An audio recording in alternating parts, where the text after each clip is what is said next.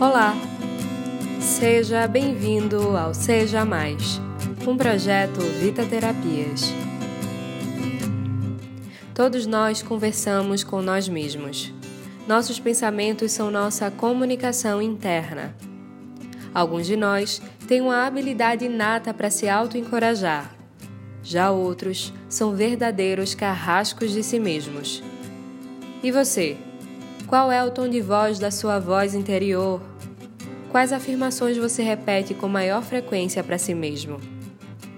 Alguns se perguntam como se esforçam tanto para mudar de comportamento, mas não notam que a melhor amiga ou maior vilã pode ser a própria voz interior. Como continuar acreditando que consegue se constantemente sua voz interna te diminui? Como continuar em um estado emocional de recursos se sua voz interior é melancólica ou opressora? Como se desafiar se essa voz for protetora demais? Já se fez essas perguntas? Preste atenção no seu diálogo interno.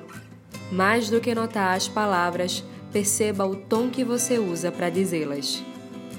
Mude esse tom para um tom que realmente mudará sua relação consigo mesmo. Faça dessa voz sua verdadeira amiga. Você pode. Seja mais auto-amor, seja mais auto-encorajador, seja mais diálogos saudáveis.